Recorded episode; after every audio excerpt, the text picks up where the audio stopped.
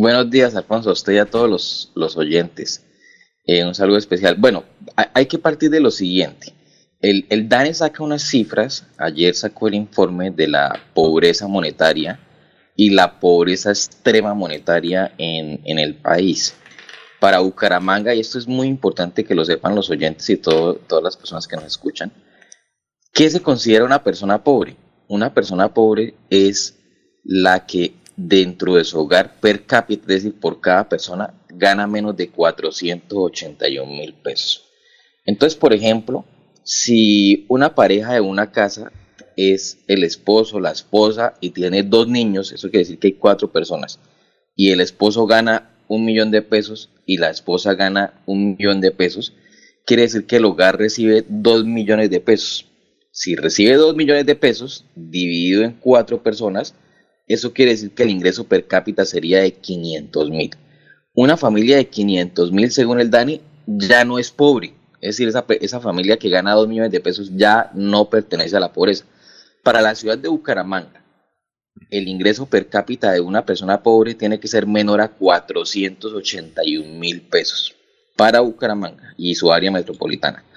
Y la línea de pobreza extrema, es decir, el que se considera que es definitivamente los más vulnerables, para el área metropolitana de Bucaramanga ganaría 210 mil pesos eh, en el tema per cápita, es decir, por persona. Es decir, un hogar que, por ejemplo, una sola persona en, en, Santander recibe un salario mínimo y tiene más de cinco personas que alimentar en su casa, se considera un hogar en pobreza extrema. Y entonces, ¿qué está sucediendo en Colombia y qué está sucediendo en Santander? Lo que está sucediendo, apreciado Alfonso, es algo preocupante. Digamos positivo, pero a la vez preocupante. ¿Qué encontró el DANI ayer?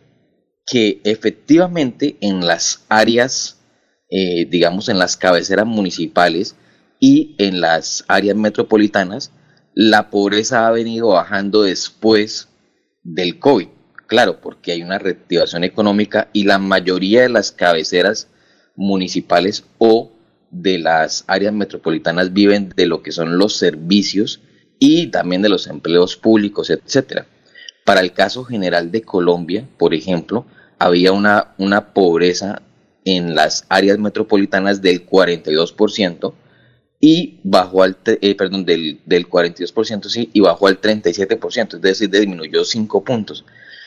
Pero está sucediendo algo muy preocupante. En los centros poblados y rurales, es decir, en las regiones alejadas de, las, de las áreas metropolitanas y en el agro colombiano, en los campesinos, viene sucediendo algo muy complejo. La pobreza en plena pandemia era del 42.9% y hoy está en el 44.6%. Eso quiere decir que subió alrededor de casi dos puntos. Entonces, lo que hoy se está viendo es que en las áreas metropolitanas viene bajando la pobreza, pero en el campo viene subiendo. Y es un fenómeno de todo el país. La razón, la razón pues básicamente es porque hoy los campesinos vienen siendo los más afectados por el tema de los insumos agrícolas y el costo de vida y la inflación que vienen teniendo eh, en el campo y sus productos. Y para darle respuesta a lo que usted me decía, pues sí, evidentemente en esas, en esas estudios que hace el DANE, lo que dice es, oiga, el área metropolitana de Bucaramanga, Bucaramanga, Girón, Piedecuesta, Florida Blanca, es el área que viene reduciendo más la pobreza en toda Colombia. Llegó al 10.6%. Y en plena pandemia, nosotros llegamos a tener 509 mil personas en, pobreza monetaria. Hoy, y usted lo dice y es cierto, hoy se siente la pobreza, hay 394 mil.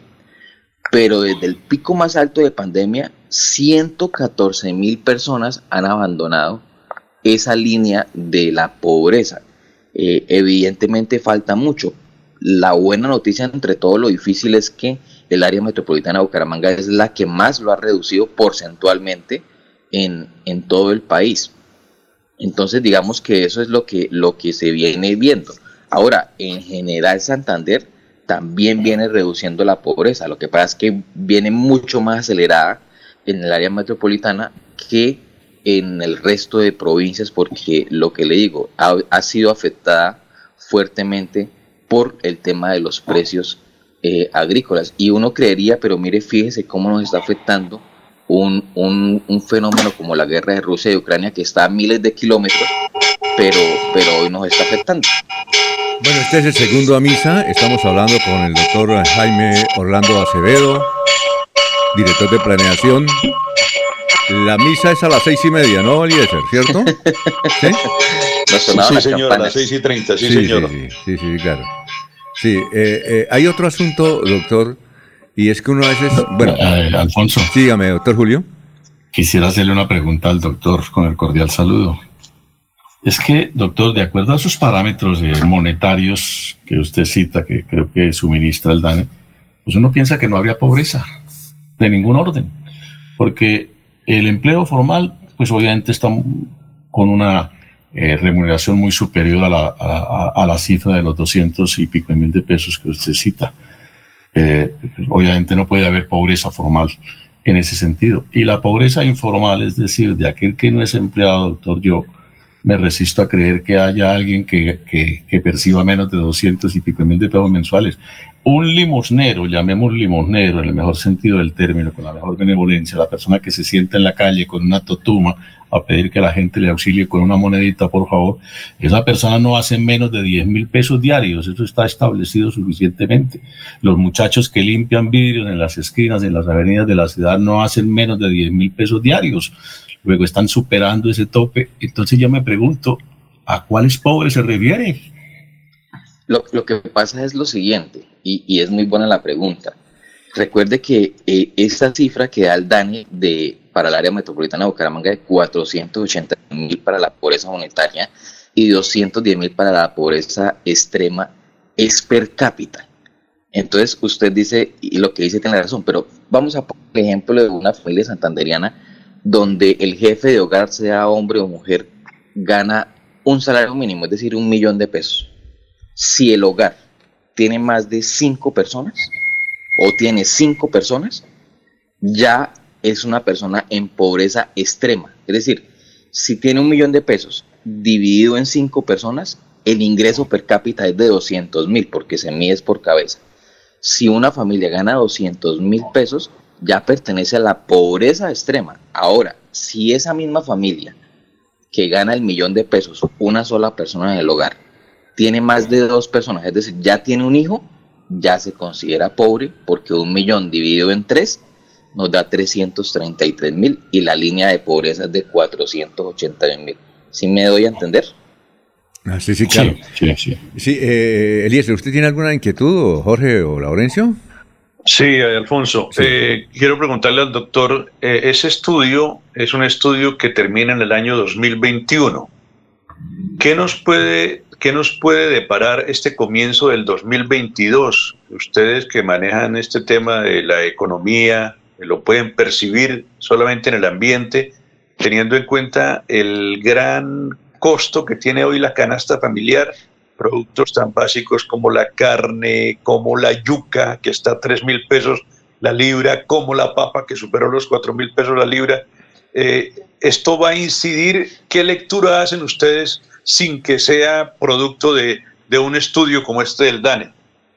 Claro, muy buena pregunta. Mire, nosotros, o yo por lo menos lo que he venido analizando, es que eh, si esto se veía en el 2021, en el 2022 el tema va a ser más amplio, por lo menos en el primer trimestre. La razón, la inflación de los alimentos está por encima del 20%. Y a la inflación estar por encima del 20%, estoy hablando de la inflación en los servicios, en, perdón, en los productos de la canasta básica, porque en general está sobre el 9, el 10, pero en, el, en la canasta básica está por encima del 20%, la carne está sobre el 33%, etcétera, etcétera, lo que usted ya mencionaba. Eso hace inmediatamente que eh, pues la línea de pobreza se aumente más, es decir, van a haber más, más pobres. Pero mire, yo, yo, yo quiero analizar algo para colocarlo sobre la palestra pública para que lo empecemos a hablar. Y es que nosotros en Santander tenemos una posición geográfica muy interesante Y creo que todos los candidatos presidenciales hoy están hablando del tema de los agroquímicos y los fertilizantes y los insumos. Santander tiene una gran, gran posibilidad de que si bien eh, hoy quedó extinta la, la, empresa Ferticol, pues hay una gran posibilidad de crear nuevas empresas de fertilizantes y debe haber una política muy seria por parte de los candidatos presidenciales del tema de fertilizantes, que es la raíz de lo que hoy está pasando. Entonces, hemos venido haciendo aquí, en, hoy estoy en Barranca Bermeja y hemos venido haciendo unos estudios con unos empresarios agroquímicos expertos para proponerle ya un borrador al gobierno nacional de cuáles deberían ser las políticas económicas en torno a la generación de fertilizantes en el país. Y dos, es muy importante promover para disminuir la pobreza, es muy importante promover el tema de las exportaciones de los productos en los que somos muy fuertes porque eso inmediatamente aumenta los ingresos de las regiones. Y algo, algo muy importante que estamos viendo, y eso también es importante ponerlo sobre la palestra eh, de la opinión pública, Alfonso y a todo el equipo de trabajo, y es, mire, acaba de salir un indicador que es el índice de competitividad nacional y es el índice de innovación nacional. En ambos crecimos. De hecho, en el índice de competitividad nacional, Santander pasa de estar en el puesto sexto a estar en el puesto tercero es el que más ha crecido en todo el oriente colombiano, más que Antioquia, inclusive más que Bogotá, es el que más ha crecido en innovación y competitividad. ¿Por qué se debe eso? Por la alianza entre la academia, el sector productivo y el sector gubernamental. ¿Y cuáles son los dos primeros, doctor? ¿Cuáles son los dos primeros? Señor. ¿Cuáles son los dos primeros? Es decir, antes de Santander hay dos. ¿Cuáles son los de competitividad? Está, Bogotá y está Antioquia. Está Bogotá y está Antioquia. Sí. Pero el que más subió, el que más creció, fue Santander, que pasa de la posición sexta a la posición tercera, por encima de Atlántico, por encima del Valle del Cauca. ¿Y, y, qué, qué, qué, lectura hago yo? Eso, al subir en el índice de innovación y en el índice de competitividad, inmediatamente es el, es el que nos hace subir también en el tema de, de, de, la contribución con la pobreza, de la disminución de la mm. pobreza. Y, uno ve, doctor, sí, y uno ve, doctor, que, que aquí la economía se está moviendo para bien. Por ejemplo, eh, con el doctor Julio Enrique analizábamos que ahora para ir a cualquier restaurante en la ciudad de Bucaramanga hay que tener reserva, porque si uno no tiene reserva, el restaurante no la admite porque tiene muchísima gente. No sé si es que hay menos restaurantes o, la gente está comiendo más o tiene más plata. Ese fenómeno usted, por ejemplo, vaya a cualquier restaurante. Por ejemplo, ayer, ayer que el Día de la Secretaria no es tan famoso y tan muy activo como hace 30 o 20 años, pero ayer era imposible conseguir un restaurante de esos importantes abierto, había que ser con reserva. ¿Eso qué le demuestra, doctor? ¿Que, la economía va bien? Es que hay un fenómeno, es que sí, sí, va bien, y es que hay un fenómeno, eh, Alfonso, de este primer trimestre. Primero, todo el, sur de Santander, eh, en su mayoría, tiene una gran cantidad de producción de café. El café tuvo una bonanza de duplicación del precio. Eso quiere decir que de allá del sur de Santander hay una generación de recursos muy importante que aporta al departamento. Dos, la industria manufacturera de, Santander está basada también en el calzado. La mayor oportunidad del calzado está en los primeros meses porque viene el tema del calzado escolar. Eso quiere decir que hay otra bonanza en el departamento. Y tercero, pues se ha reactivado el tema de la ley de garantías de una u otra forma hace que se reactive el tema de los trabajos en la administración pública. Y es que es importante saberlo, Alfonso, que el 12% de los empleados de Santander, entre el 11.3 y 12, eh, de los empleados de Santander son del Estado, ya sea de los colegios, ya sean de la defensa, ya sean de las gobernaciones, alcaldías, entidades estatales, etcétera. Entonces, eso también hace que haya una estabilidad económica. Y lo otro, Alfonso, el tema de la informalidad. El último informe nos demuestra que la informalidad bajó. Al bajar la informalidad hay un poco más de estabilidad financiera. Lo que quiere decir hoy, Alfonso, es que la economía va mejorando, es decir, los santanderianos están mejorando.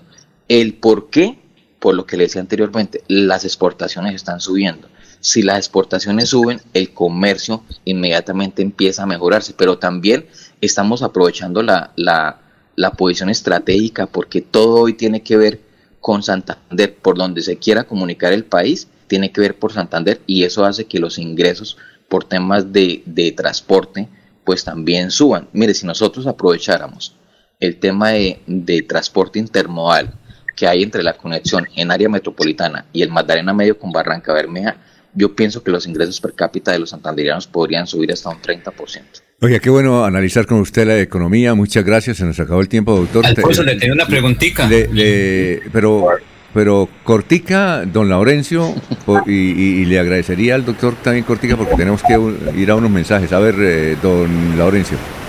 Sin embargo, se dice que eh, Santander y Colombia de alguna manera tienen una economía de zánganos, subsidios, esperar el aporte del Estado para comprar cervezas, para el trago o para ir al restaurante, pero no se produce y con los próximos cuatro años, que son muchos los subsidios, mientras tanto se deja olvidada la producción. En Estados Unidos un joven de 18 años tiene que producir lo que va a consumir y aquí no. Totalmente cierto. Para hacerle muy punto en la respuesta, la solución a eso es que desde las universidades eh, hagamos de verdad una verdadera política de emprendimiento y de que los muchachos no dejemos tanto de pelear por los subsidios y más, más bien peleemos por la posibilidad de que ellos puedan hacer proyectos y se dediquen a producir, a ser innovadores, a ser más intelectuales y más competitivos. Esa es la respuesta para su pregunta. A ver, y Jorge tenía que iba a hacer un apunte también, Jorge, ¿o no? Sí, un apunte rápido para doctor Javier Orlando Acevedo. En ese informe de competitividad se habla con respecto a las falencias del departamento de Santander para mm, mejorar eh, eh, su entorno de productividad. Eh, habla, por ejemplo, que hay falencias en infraestructura, entorno para negocios y sofisticación. Básicamente, ¿a qué se, a qué se refieren esos temas? ¿Cuáles serían esas falencias? ¿sí? ¿Y qué posibilidades hay de incursionar en esas áreas precisamente para mejorar la competitividad y mejorar eh, eh, la generación de, nuevas oportunidades. Sí, lo que pasa es que ese índice evalúa 13 factores y nos deja una muy buena posición porque, por ejemplo, somos el segundo en el país en el mejor programa de salud, el segundo en el país en mejor sostenibilidad ambiental y el tercero en educación básica y el tercero en educación superior. La falencia está en infraestructura, en especial porque el porcentaje de vías en mal estado eh, como ustedes lo decían ahorita anteriormente, en especial las que le corresponden al gobierno nacional, están en mal estado y las vías terciarias, como son una gran cantidad, también venimos teniendo problemas ahí. Eso es lo que, digamos, hay que mejorar. Y el entorno para los negocios significa que realmente ah, necesitamos generar más macro ruedas de negocios y más estabilidad para los empresarios inversionistas que vienen de otras regiones o del extranjero a invertir en Santander. Si nosotros mejoramos esas falencias que tenemos, muy probablemente podríamos tener la oportunidad de llegar a ser el segundo departamento después de Bogotá más competitivo e inclusive igualar o pasar a Antioquia. Creo que vamos por muy buen camino y esas falencias que usted menciona son las que hay que mejorar. Bueno, muchas gracias, doctor Javier Orlando Acevedo, eh, analista de los asuntos económicos del Departamento de Santander, eh, por escucharnos además allá en la ciudad de Barranca Bermeja. Éxitos y que pase un buen día. Muchas gracias a usted, saludo Alfonso y a todos en la mesa y a todos los oyentes. Dios me los bendiga.